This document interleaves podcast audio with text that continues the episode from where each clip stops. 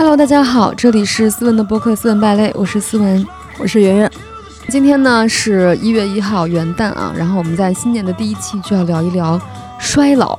看似跟新年的主题不太一样，但是呢，其实我是三十多岁之后，我是每年一过新年，我就要想，天哪，我又三十好几岁了。就是今年我已经三十八岁了，我听到这个数字，目前还是觉得非常的陌生，以及有点不太能够适应这个数字的。前几天思文看了一本书，叫做《必经记》，然后他就疯狂推荐给我，是一个日本女作家，她也是一个诗人写的这本书。这本书其实读起来非常快，可能就一两天就可以看完，跟我想象的不一样。我以为女性就是她作为一个衰老的女性，就是记录自己衰老的整个过程，她是一个比较颓丧或者是一个比较不太开心的一个调调在写。但是没想到我看完之后，觉得他还挺欢乐的，就感觉他好像在逐步，虽然在逐步的面对衰老，但他也在逐步解放自己的这么一个过程。是我看完之后，我会觉得还挺开心的。我会有一种哦，原来衰老是这种感觉，好像跟他一起体验过一次，所以我就感觉哦，我已经预习过了。轮到我的时候，我可能没有那么怕，所以我觉得还挺适合跟大家分享一下的。对这本书呢，他写了很多我们曾经听说过的女性更年期所要经历的一系列的症状，就是你要遇到的问题。比如说，我记得他第一章就写的是潮热，就他浑身发热。他当时就在想说，为什么这个空间里面所有人都不热，只有我这么热？后来他才发现啊，这是一个更年期的一个症状。然后他一夏天吃了很多很多很多西瓜，就为了对抗这个热。除了热之外呢，女性更年期还要面对的一个问题就是肥胖，因为呢，就是你当你进入更年期之后，你的那个。代谢就会特别减缓，就比如说你从前的食量，你可以维持你一个你的正常体型，但是你到更年期之后，你继续保持这样的食量，你代谢太慢了，你就会不断的发胖。这个发胖呢，是从小肚子开始，慢慢的遍及全身，变成一个大胖子。我们小时候会见到很多，比如说四五十岁的女性阿姨什么的，就是变得比较胖、比较臃肿一个体态。我从来没有意识到说，哦，这个原来是根据我们的生理期或者我们的更年期所决定的我们的体型。嗯，而且我还觉得到了四五十岁，他想要拼命的减肥，他不一定是为了说我要吸引别人的目光。我觉得他有一种说我要维持一种我这么些年来的一种尊严，我还是一个人的尊严，我的肉不是。像那个水一样这样流出来，对，就是一个失控的一个生命的状态。对，它并不是单单跟审美有关，我感觉是。然后他通过很多练习，比如说他疯狂的跳尊巴，嗯，然后看那个的时候，我觉得好开心。啊对，而且我觉得这个作者他，我觉得他文笔很好，但因为他是一个诗人，你看他的那个目录哈，他的目录的语言都特别的富有诗意，比如说。寒暑就是那个老鼠的鼠，一生的终局是变成垃圾。可能这个时候他已经开始对自己衰老的反思了，就是我，我的终局是不是变成一个垃圾？后面是吃光了本命巧克力的老犬之心，就我觉得他都很可爱。然后包括他写到肥胖，他写的是看天边那一朵蓬松的胖云，我觉得他，你会觉得他在用一种非常新鲜的目光在观察自己的衰老。哎，我今天变成这个样子了。他虽然也在有做努力去维持自己原来的体型啊，或者或者维持自己一个比较良好的生命状态，但你会更加感觉他面对衰老是一个非常新奇的一个态度。嗯，而且在这个过程中，我感觉他有点像是又重走了一遍他自己母亲的过程。呃，这本书其实不长，但是你看完你会觉得，哦，他的人生居然有这么多变故。然后你听他讲完之后，你就。仿佛觉得他的身份一直在变化，提前体验了那种家庭式的感觉。我刚刚还跟圆圆聊，就我俩印象都比较深刻的是，他每经历一个变化，他都会突然 shock 一下，他说啊，这不是我妈妈当时的 想法吗？不是我妈妈当时的状态吗？就是女生特别喜欢穿的内裤都是比较漂亮的，嗯，他有一天突然拿出一条大妈内裤，穿上之后发现哇，无比舒适。然后这一刻，他突然觉得天呐，我跟我妈妈已经彻底一样了。这个部分其实我之前讲段子的时候，我正好写了一个这样的段子，其实是去年是真事儿，是我回家的时候，因为我没有带内裤嘛，然后我妈就拆了一条她的给我，就是那种就是高腰纯棉肉色，甚至还带了一个兜。我跟你说，真的有那种内裤，有拉 锁吗？没，她拿出来的时候我都惊呆了，我就觉得哦，世界上还有这样的内裤。但是我我真的我穿上那一刻，我真的觉得就是太舒服了。我就说，我从今以后就要穿穿什么内裤？我今天没穿。当你穿上那样的内裤，你就完成了你的大妈成人礼。就是舒适的生活才是你人生的真谛。你大概有这种。此刻我只关注我的舒适，是你们的那些目光都滚吧。是我们虽然不是说像那个作者里面写的五六十岁那种状态，但我们自己其实跟很年轻的听众来比，我们其实也不算特别年轻了。我们是三十加。对，再次郑重的说一下我的真实年纪，就是我是八六年四月份的，然后今年就是要迈入我的三十八岁了。嗯。我是九三年六月，二零二四年应该是三十一岁。你的生命到现在为止，你有没有体验过衰老的一痕迹？就比如有哪一刻你突然觉得，哎，我老了。我有一天突然发现我没有办法熬夜了。刚开始工作的时候，我是一个很努力工作的人，就是我会熬夜到十二点，有时候就也会通宵写稿。但是我现在发现我根本做不到这件事情，不是我不想。是我没有能力。我以前在夜深人静的时候，我就觉得我的思路特别清晰，我就是越写越开心。但是我现在一到晚上十二点一点的时候，我的脑子里全部都是浆糊，感觉我没有办法做一些比较理性的思考。可能写完了，然后早上一看，我就说什么玩意儿，就大概是这种感觉。我其实，在去年之前，就是我都没有太感受过某一刻衰老。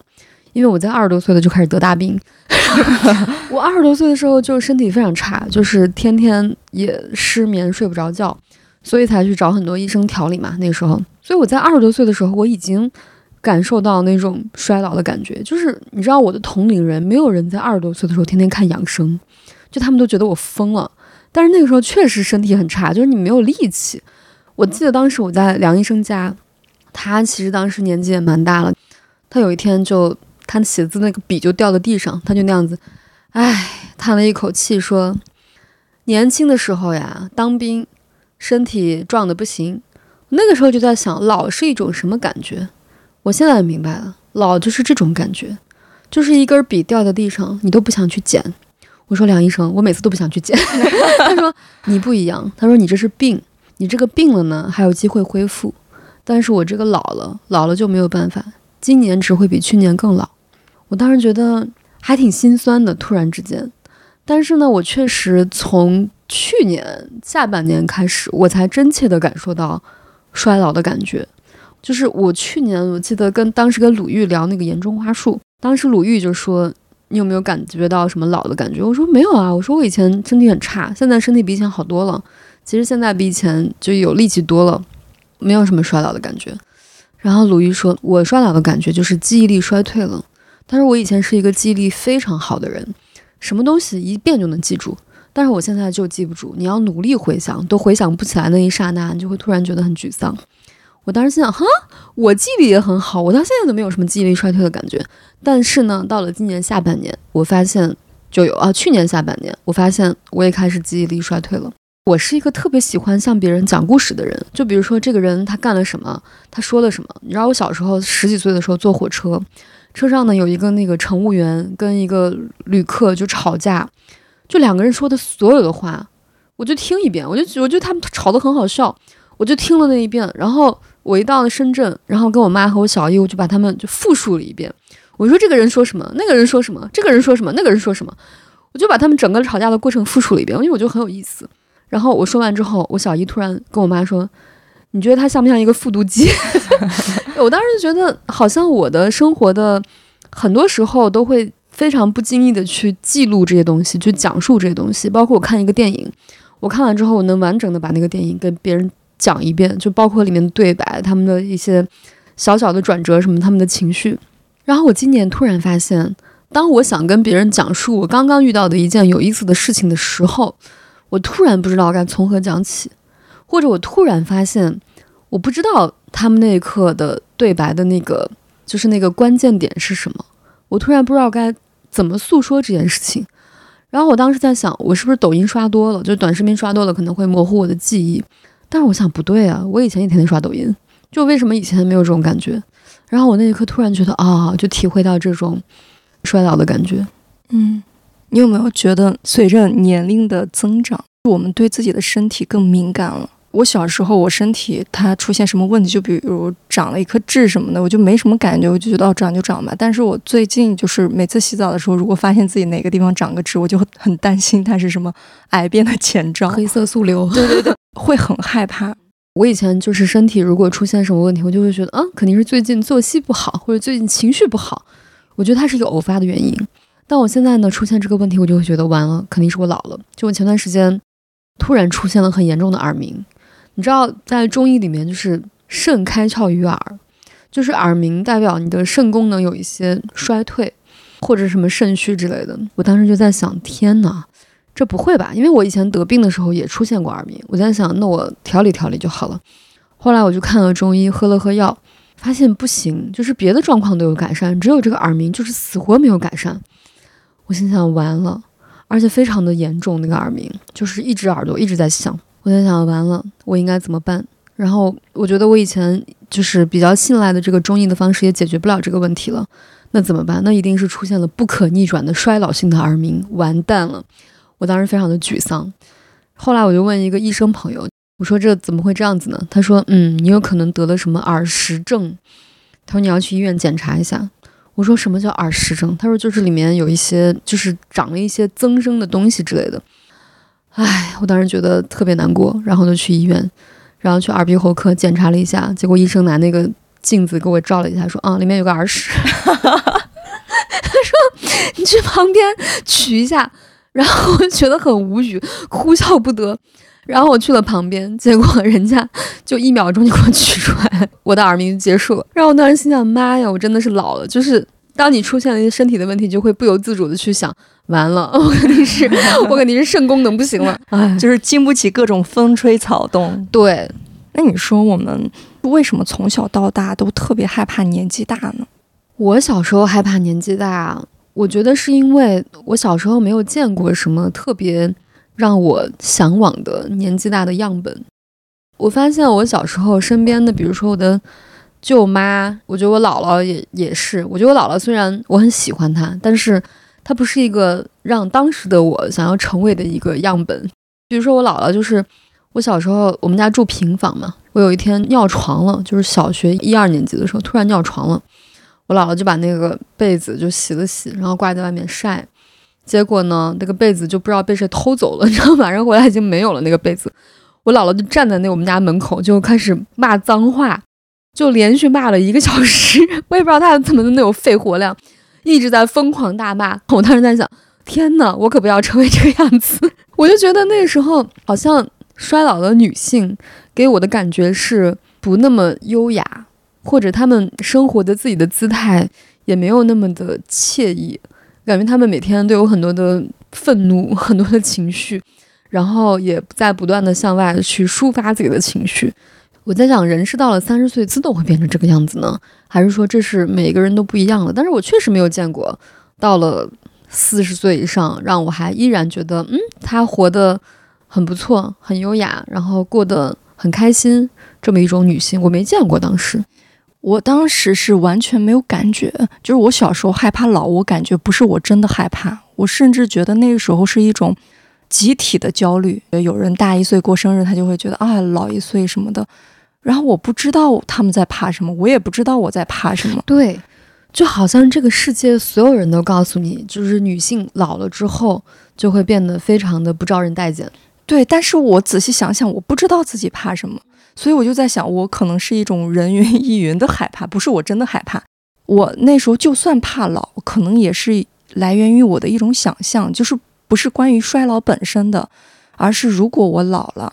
那我就是一个人老去，因为你在小时候想象的肯定是自己变老的样子，但是自己身边的朋友都还是他现在年轻的样子，所以我在想，我怕的可能不是老，而是孤独。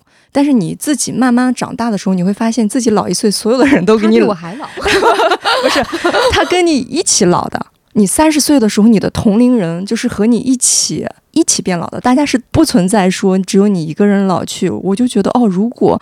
这种老他不是孤独的话，那我觉得完全不害怕。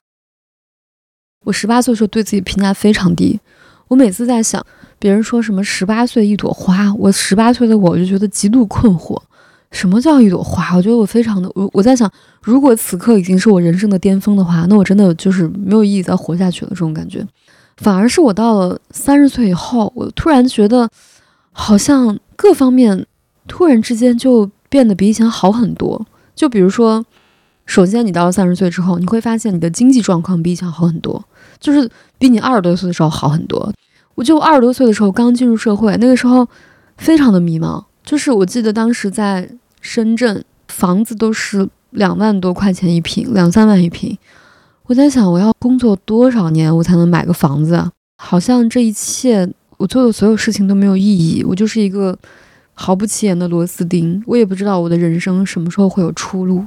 我也不知道什么是出路，就是这样子非常混沌、迷茫的这样活着，行尸走肉的感觉。反而到了三十岁之后，我突然发现很多事情就明朗了、清晰了，而且你突然发现你对你的人生有一些掌控了，比二十多岁的时候有一些积累。所以我在想，可能老一辈对于衰老的这种理解，可能跟现在这个社会大家的步调已经不太一致了。就是我感觉以前人他怕的不是。真正的衰老，而是就这样衰老。对，就像你年轻的时候一无所有的衰老。按很多年前的标准，就是你二三十岁的时候，可能是你拥有的巅峰，往下你就是一个失去的过程。但是在现代社会里面，你可能就是增长的东西更多。对我突然觉得，以前的女性她也没有太多的选择，对吧？就是比如像我姥姥那样的女性。没有人会跟他讲说你要去实现自己，你要去做自己的事情，自己喜欢的事情。没有，就你的人生任务就是结婚生孩子，也不要求你有什么工作，或者对女性没有这样的期待，也没有这样的机会。所以他就觉得，那我人生的任务就是找一个好老公，生一些孩子，那可能我就没有什么其他需要去做的了。然后他的一些就是所谓的任务，在他三十岁之前就已经完成了。对，而且这个。你要完成这些所谓既定的女性任务，就是在二十多岁的时候，它才是一个最好的机会去完成的时间。我是觉得，虽然我们有在说女性的衰老，但是我觉得衰老这个事情，它不是只是女性在怕。我感觉世界上所有人都在害怕衰老。对，我记得以前看过那个博洋，就台湾的那个博洋，不是张博洋，他就有一篇写他的衰老，我不太记得他写什么了。我记得他写的是一种非常无奈的情绪，非常伤感的情绪。他说以前那个《三国演义》里面的张飞，就他就叫嚣自己什么都不怕，然后诸葛亮跟他说：“你怕病乎？”张飞突然就哑然。他说：“要是让我问张飞，我不会问他怕病乎，因为病是还可以恢复的。我就会问他：你怕老乎？”他说：“这个世界上没有一个人不怕老。”我当时印象蛮深刻的这句话。我觉得这个老，它可能不一定是年龄上的，它是一种萎缩感，就有点像是你看一个植物，它本来在那地方小嫩芽，后来越来越来越来越茂盛，突然有一天它开始枯萎了。大家怕的是这个枯萎。如果你几十年都不枯萎，它当然也不害怕了。它主要是怕的这个收缩的过程。人长大是一个慢慢慢慢扩张的过程，扩张到最后它开始收缩了。这个收缩和你以往的经验都不一样。你会觉得害怕，嗯，而且它是一个缓慢无力的过程。不管你有再丰富的经验、再高的智慧，你都会不可避免的经历这个无力感。是我前两天看那个金莎的采访，就是金莎跟她那个小男朋友，比她小十九岁的那个男生在一起。她说：“我最喜欢的是他身上有一种年轻人才有的热烈和赤诚。”就我在想，其实如果按他这样的理解，就是年轻等同于赤诚，对吧？年轻等同于热烈，年轻等同于纯粹，那么相对应的就是老等同于机关算尽，老等同于油腻，对吧？那这个油腻感它是怎么产生的？我觉得它是产生于你对这个世界的很多不公平，对这个世界的很多大家司空见惯但实际上却不正确的事情的适应和习惯以及允许。对，就你有一天突然发现，哦。就是你会发现有一个人跟你说，这个世界就是应该这样子，你抗争有什么用？就是你的这些所谓的热烈，你的这些赤诚都是白痴。这个世界就是应该按那套来运行的时候，我觉得当你真正接受这件事情的时候，那一刻就已经开始老了。年轻等同于这些东西，我也并不是很认同，因为我也不认同，对吧？嗯，就我觉得，就算你老了，你就算你对这个规律非常熟识了，并不代表你没有这种好的品质。我觉得赤诚它本身在内核上面是一件好事。你当然不用是表现的非常赤诚，像一个傻子一样啊！我就要追求那个。你作为一个人，就是你内心的赤诚跟天真纯粹，我始终认为它是一件好事。就为什么中国古代是说什么人修炼的很好，太乙真人是吧？就这个人他是真人，他是能够天真的人，这个就是真人。我觉得这个是很高级的一个形容。但是呢，随着年龄的增长，你不可能从内到外。就是整个人都是一个毫无防备，然后毫无经验，就是一股脑的热情，就显得很傻。就是其实你保有内心的一些赤诚跟纯粹，但是你又有一些你的策略，对吧？然后你又有一些你你生活在这个人间的经验，又有一些你的分寸。你觉得衰老可能是一件非常有趣的事情吗？我觉得蛮有趣的。我以前看那个王菲的采访，她就说：“你觉得你人生的哪一刻是？”最好的，他说：“我觉得就是现在这一刻。”我在想，我的每天都在积攒属于这个人间的经验，不管它是好的不好的，它都挺有价值的。就好的东西，它会带给你很好的感受；不好的东西呢，它会带给你一些经验。就你会发现，你的恐惧是在这些经验中慢慢的变小的。我刚开始工作的时候，我会觉得很多很多事情都非常令我恐惧，包括一些社交。一些跟领导的相处，然后一些对未来的一些迷茫，我觉得我处于一个比较混沌的状态。但是呢，我到现在我就觉得啊，我就突然明白那些东西是怎么回事了。我到现在依然不太会社交，也依然不太会给领导主动送礼什么的。但是我知道怎么去处理这个事情，我知道我怎么样做会既不委屈自己，也能把这个事情比较正常的完成。所以我在想，这是一种比较。来之不易的掌控感，而这些掌控感就是你在不停的经历、不停的犯错误、不停的积攒这些经验之后才有的这种感觉。是我也是这种感觉。就比如哈，如果我们三十岁了，那我和我自己的身体就待了三十多年，就是那些年轻的身体，他和自己的身体可能也才待十几年，他对自己的身体使用还不熟悉。所以我觉得，如果你从这个角度看问题，你会觉得。不那么恐惧一点吧。我觉得我现在和自己的身体相处的挺好的。比如我自己其实是一个不太喜欢被别人鞭策的人。我以前不知道，我十几岁的时候经常给自己做各种计划，就说你一天要完成什么，你一天完成什么，结果完不成，然后第二天又难过，就是来来回回这样的。我从来没有把一个计划表按时完成过，三十年来都没有。之前我都没有发现，原来是因为这种方法不适合我。就是我待了三十年之后，我才发现，原来自己的身体和别人的灵与肉它是不一样的啊。那你现在用什么方法呢？就是不逼自己，摆烂。这其实其实也不是摆烂。我如果说我今天一定要把这本书看完，我就完了，我绝对看不完。如果我对自己说，那我就尽力的看，我看了开心我就看。反而抱着这种心态，我呃不知不觉的就看完了。就是你越来越了解自己嘛，你就发现自己不是那种制定计划就能成功的人。以此你就知道自己不适合什么样的工作，你不适合定 KPI 的工作，不适合上司推着你走的工作。但是年轻朋友他看到别人制定的自律计划，就觉得我也要发狠，我要要努力，但是可能就不适合你。我们的优点就是我们已经找到了一条自己的路径，知道什么样适合自己。我特别理解你说的这种感觉。生命的很大的乐趣就在于说领悟，还有一个就是找到自己的坐标。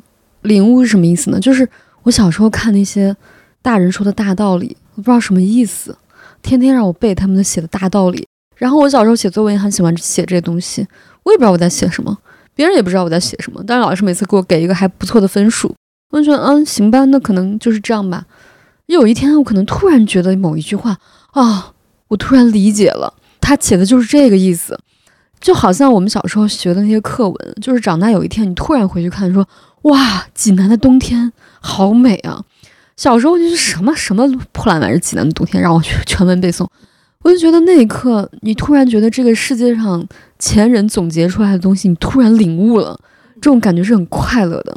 还有一个就是你刚刚说的那个，你突然找到了自己的坐标，就是我不是跟他们完全一样的。就是我小时候会觉得，他们说的这些规训，如果我不一样，比如说我像你刚刚说的，我不能制定一个计划去，并且按照这个计划完成，那我就是有问题。问题不在于他们的规训，问题在于我自己，因为我做不到。直到有一天，我突然发现，就是以前大家都会说这个学习是靠努力，就是只要你努力，大家都可以学好。但是我上高中有一天，我突然发现，学习不是靠努力，学习是靠智商。我突然发现，就是我们班那些学习很好的、考第一名的男生，老师说啊，张佩上来分享一下你的学习经验。他上来说没有什么经验，就是刻苦。我在想，刻苦这两个字谁不知道？我也很刻苦，我为什么没有他学得好？我最后发现啊，原来人家智商比我高，人家就是比较擅长考试。那我可能在这个方面，我怎么样我都不如人家厉害，对不对？我是有属于我自己独特的坐标的，而慢慢的找到自己坐标的这个过程，我觉得是相当之其乐无穷的。是，它有点像是以前所有的东西，别人告诉你都是间接经验，嗯，等你。变成直接经验的时候，你就会觉得你是真的懂了。对，你就好像小时候我干了一件非常蠢的事情，你知道就我姥姥出去了，她就说锅里面在煮着稀饭，一会儿那个稀饭如果开了，你就把两根筷子架到锅盖上。我当时觉得很莫名，因为我在想，我把两根筷子放到锅盖上，这有什么意义呢？我在想，如果怕这个锅这个锅盖被被蒸汽给冲开的话，那应该压个石头啊。压两根筷子有什么用呢？那我在想，那他让我压筷子，我就压筷子呗。反正过了一会儿他就走了。然后我看那个锅开了，我就把两根筷子放到锅盖上，我就没管，我就自己玩去了。等到他回来的时候，那个锅已经烧干了。然后他说：“我不是让你架了个筷子吗？”我说：“我架了呀。”我说：“你看那个筷子还在那儿，我架筷子啊，我不知道这个为什么要架筷子。”我姥姥说：“我是让你把筷子放到锅上，把锅盖架到筷子上。”不是让你把筷子架到锅盖上，我说那你没有讲清楚呀！你跟我说把两根筷子架到锅盖上，他说哪有人像你这么笨，连这种话都理解不了。我心想，我确实理解不了啊，我又没有煮过稀饭，对不对？你跟我说的把两根筷子架到锅盖上，难道不应该是这个样子吗？但是从那天开始，我就明白哦，原来煮稀饭是这样煮的。我突然明白了一件啊生活常识，但是我突然觉得啊。原来是因为这样子要架到锅盖上哦，我突然觉得有一种就是得到新知识的爽感。哦，我明白这个意思。前几天我回家了，我家没有卫生巾了啊，因为你妈妈已经不用了。对，因为我前几年的时候，我们家卫生间还零星的放着一些，这次回去就完全没有了。我妈妈闭经了，然后我就觉得我妈闭经之后，我肉眼可见的她快乐了很多。啊，为什么呢？我不知道，就是前几年她可能在一个闭经期，就是那几年她确实就是每天感觉很烦躁。我感觉我现在见到他就感觉他就有点像是水烧开之后平静了的那种感觉。嗯，所以我看见我妈现在这个状态的时候，我其实还挺替她开心的，我也不太害怕闭经这件事情了。哦，他现在应该对你也没有什么太多要求了吧？不像以前。我甚至觉得他现在很好的一点就是他没以前那么爱我了。就是我妈以前非常非常爱我，就是爱到就会你会觉得有点被控制。现在我妈她没有那么爱我了，没有那么在意你了，反而让我得到了松绑，然后她也得到了松绑。我之前看了一本书，这本书叫做《身体有我》，然后它的副标题是关于了不起的女性身体的一切。这本书里面呢，讲了详细的就是女性女性生理的一切，包括你的这个性器官，包括女性容易得的妇科病，它讲了很多很多，包括就是女性分泌的性激素，包括更年期，就是更年期就是我们女性身体里面一直在分泌的这个雌激素跟催产素的一个慢慢的消减，它就是变成一个更年期的一个状态。然后我觉得他说了一个点，当时让我大为震撼，他就说为什么女性？的一生都这么喜欢去关照别人、照顾别人，把自己的爱带给别人。他说这都是催产素的影响。就女性经常会发现自己明明有很多事情要做，你却不得不停下来关心你的家人的冷暖，关心他们有没有吃饱饭。他说这个事情你都控制不了。你有没有这种感觉？我没有这种感觉，但是我听说。就是很多怀孕过之后的母亲，就是她可能怀孕之前并不喜欢孩子，但是她生完之后突然就对小孩有特殊的感情，很可能就是幼体它为了让母亲更好的爱它，所以分泌了某种激素吧。听说过这个说法。我之前呢，就是回宝鸡的时候，我的同学他们都有小孩了嘛，嗯，我就去他家住了一晚上。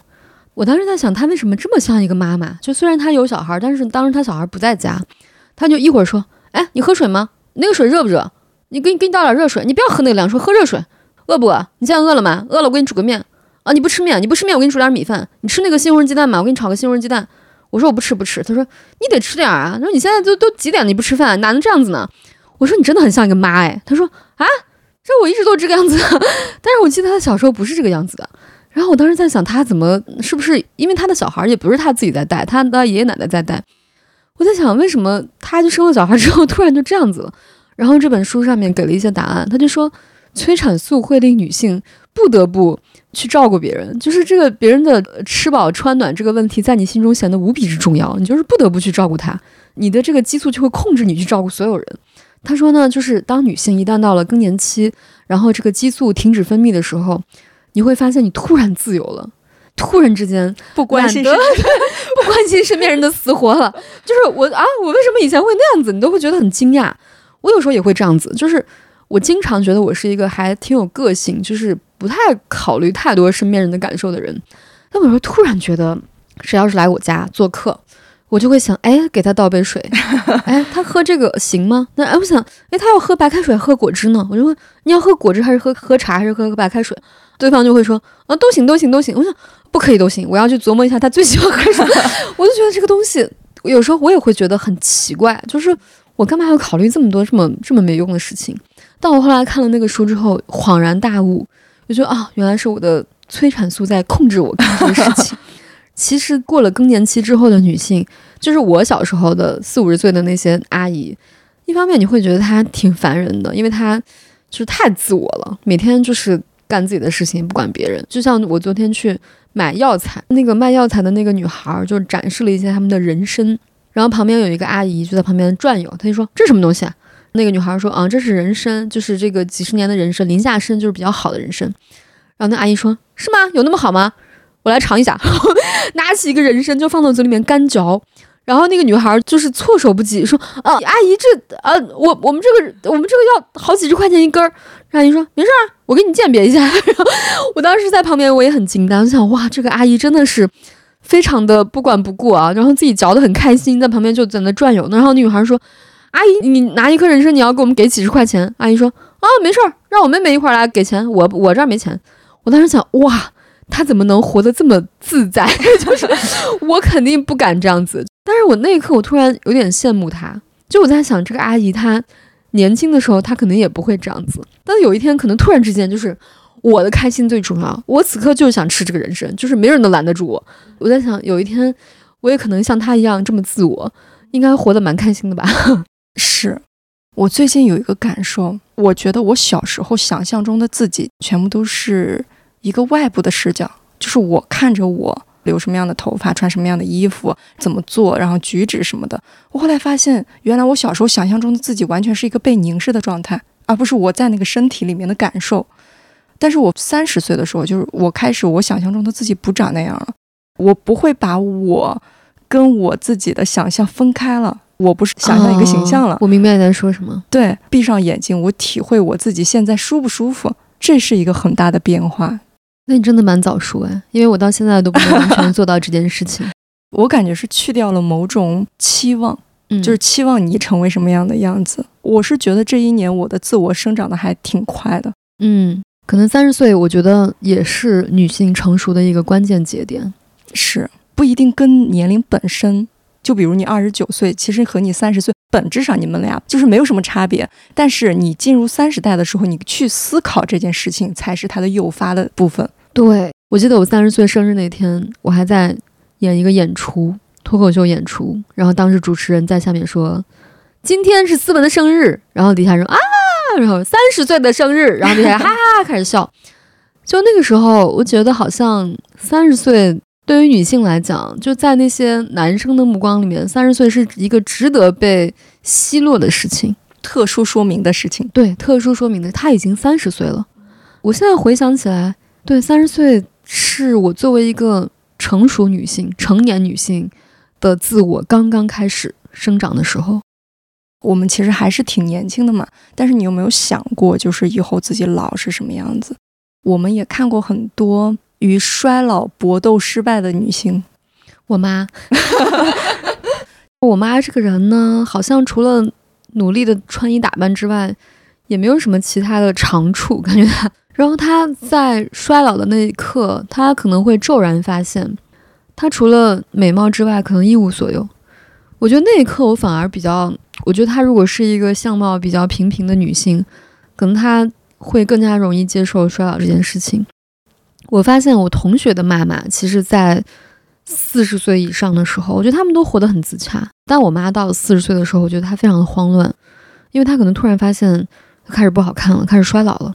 然后我妈就拼命的去整容，各种各样的整容。我妈甚至还丰过胸。然后我那时候觉得很不可思议，因为那时候我大概是二十七八岁，我非常不理解我妈这个疯狂整容的行为。我说你为什么要整这么多容呢？然后我妈说的就是振振有词。我妈说：“当然了，如果你外在不好看，谁愿意去了解你的内在？”我当时总是在困惑，就她说的这套理论，她的价值观到底是不是真的？后来我发现，可能她今年已经六十了。她好像突然之间才放掉对她自己美貌的这种执着。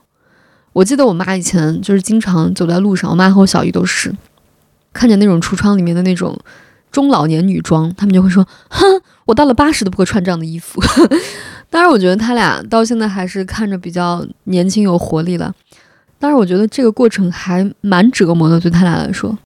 我觉得衰老这件事情，就是不管你搏斗还是不搏斗，用不用某些技术，人总是会败的。会有一些人会说，有一些女明星，她们就是体面的老去。但是我觉得这件事其实是不成立的，没有人真的能体面的老去。就是你老了就是老了，对，没有办法和以前一样，它就是不一样。所以无论你怎么和衰老搏斗，你一定会输的。对，而且你的所谓的。根据年龄增长积累的智慧，也无法第一时间传输到别人的脑 别人的脑子里面。大家现在就会比较苛刻，除了看你老不老，他还会说这个人看起来又老又凶，这个人的面相就很凶。然后我在想，这个面相就是他会通过你的这个衰老和你的这个面相去揣测你的内心，说明这个人内心就是很刻薄、很凶。但有时候可能这个人他只是老了，老了之后他再做一点什么填充，他就是看着比较凶、比较奇怪那个走向。嗯，虽然我们跟衰老就是没有办法，你不可能赢的，但是我觉得我们的心态还是可以调整的。就比如我们看《必经记》的时候，我们就很开心，可能就是因为他在衰老的时候表现出来的那种勇敢吧。前两天就录了一个小微综。我看那个镜头里面，我的脸确实比以前老了，但是我嗯也能接受，就这个样子也还 OK，也没有非常丑陋。最后我就跟那个导演组就说，嗯，到时候帮我加个美颜。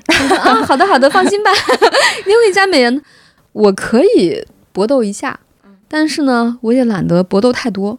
就是我的这个用力程度仅限于啊，帮我加个美颜，就这样。我以前比如说在路上有人照我合影什么的，我不会说你给我加个美颜，我脑子脑子里面没有这件事情。但我现在呢，就是任何人跟我合唱，我说啊，帮我美颜一下。我觉得也就这么回事儿吧。好像老这件事情呢，带给我的，当然这个外表的衰老是一方面。如果现在有人去我的那个小红书留言说啊，你看你老了什么什么，我就会觉得对呀。我当然老了，我都三十八岁了。那你跟我三十岁的时候相比，我当然是老了。那当然是一定的了。这件事情这么值得拿出来说吗？你看过那个《返老还童》吗？布拉德·皮特的那个一个电影啊，我看过。嗯，本杰明·巴顿的故事。那个故事它不是返老还童吗？普通人他就是你慢慢变老的过程。就算你放到一个奇幻故事里面，他是反的，他是生下来像一个老头。慢慢慢慢的回到了他的壮年时光，然后慢慢慢慢的回成婴儿。他其实他的步骤是一样的，嗯，就算是你反着来，正着来，你只要前进，就是一个由衰弱到壮年再到衰弱的过程。无论如何，你都改变不了。这是一个大自然赋予每一个生命的生命周期。对，不可能说你的内心越来越自洽，越来越富足，你的经济能力越来越好，然后你的你的皮囊还一直这个样子，就那大自然就很不公平了。大自然对树都那样，为什么凭什么对你人类这么好？对，而且我觉得像那个《必经记》里面写的他后来的一些感受，他就说他以前觉得衰老是一件可怕的事情，但他突然觉得衰老的每一天也都是新鲜的体验。然后我上次看那个梁咏琪的一个视频，就梁咏琪现在也差不多快五十岁了吧，然后他现在就在自己做陶瓷、做雕塑，他做的很好，就办了很多个展了已经。他就说，很多人都在雕塑或者在绘画那个花朵绽开的状态，他就觉得，那为什么花朵凋零的样子没有人去记录或者没有人去雕塑它呢？他就说，那我就去雕塑一些衰败的花朵。他就说，有时候把那个花朵会刻意的把它揉一下，扔在地上，它就变成一个很萎缩的样子。他说，我就照着它去做那个陶瓷，看他做出来那个东西也很好看。就他只要是一个。真实的花朵在衰落的样子，你把它真实的记录下来，你会发现它有它非常独到的美。你说这个，我就想起了《红楼梦》里面有一段，就是说他们乘着船过去了嘛，然后贾宝玉就看到那个河面上全是那些荷叶，但是是残荷，已经枯萎了。然后他就说要找人把这些拔去，林黛玉就在旁边说：“他说我最不喜欢李义山的诗，但是唯独他一句我特别喜欢，叫做‘留得残荷听雨声’啊。就算你是一个残荷，你一样有很美好的意境。嗯，但我觉得现在这个，我觉得现在某些舆论让人压力很大。有一些女明星，比如说舒淇，她真的太抗老了。她好像也感觉也没做什么医美，和章子怡这种，就是。她好像四十多岁，长得也跟二十多岁一样。然后呢，我觉得大家就会好像误认为说女性四五十岁就应该长成那个样子，其实不是啊。我觉得大部分四五十岁女性，她长得不是那个样子，那是极少数的部分。对，其实不应该把这种东西当做一个标准。是。那我们最后做一个假设吧，就假设让你现在回到二十岁，你愿意吗？我不太愿意。嗯，为什么？就是我会觉得那个时候我都不是一个具体的人，我是一个躯体走在路上，里面装满了情绪，晃荡晃荡的情绪。嗯，跟我差不多。对，所以我并不认为那是很好的日子。我也觉得，我在更小的时候，就是五六岁的时候，我记得我小姨非常羡慕的说：“哎呀，真羡慕她呀，现在过着无忧无虑的童年。”我当时想什么？我无忧无虑，我当时真的就是我内心有一个很强大的这样的声音，哇！你们不理解我的忧虑有多少吗？我在想，我要打针啊，我明天我就打预防针，我多疼，你们知道吗？我有那么多多的作业需要完成，你们大人想吃什么吃什么，想买什么买什么，我什么都不能买，我买什么东西都要征得你们的同意，而且你们大人摔碎了碗就自己笑一笑，我们小孩摔碎了碗 就要拼命的被骂。我在想，小孩这么痛苦，为什么没有人理解？然后到后来，我发现每一个人生阶段都有他的痛苦跟快乐，是，但是人是习惯性的能看到别人得到的好处，而不能共情别人的苦难。对，但是呢，此刻我也不是在。自我安慰啊，我觉得此刻确实是我人生中最快乐的阶段了。我想，也许我可能更老之后会更快乐。到现在为止，觉得老目前是一件比较开心的事情，对我来讲。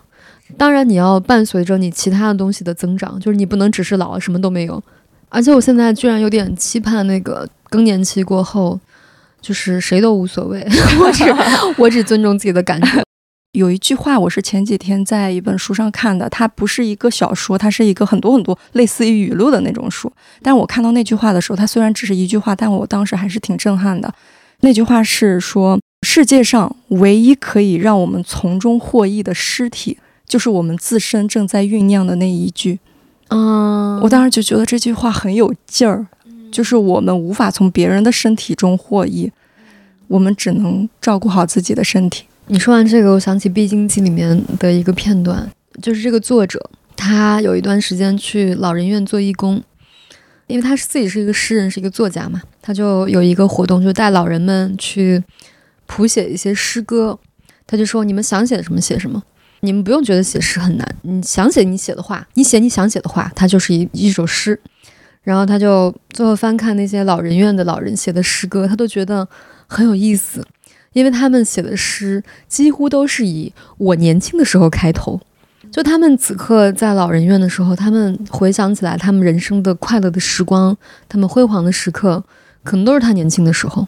有一个老人就写说：“我年轻的时候像向日葵一样金光灿灿。”确实，就可能当你真的垂垂老矣，真的丧失了很多自理能力的时候，你回想起年轻的时候，健步如飞，对吧？就像那个 春风一样，有很多的力气。确实觉得我年轻的时候的我是最好的，但是我看的时候就在想，此刻的我可能就是坐在老人院那个八十多岁的我谱写的年轻的时刻，可能八十多岁的我就觉得此刻的我像向日葵一样金光灿灿，所以我当时觉得，嗯，我们应该珍惜此刻尚能自由活动的躯体，珍惜此刻依然拥有的比较富有胶原蛋白的皮囊。好的，向日葵。好，那我们今天就聊到这里。祝大家新的一年虽然衰老，但更加快乐。让我们快乐的衰老。好，拜拜，拜拜。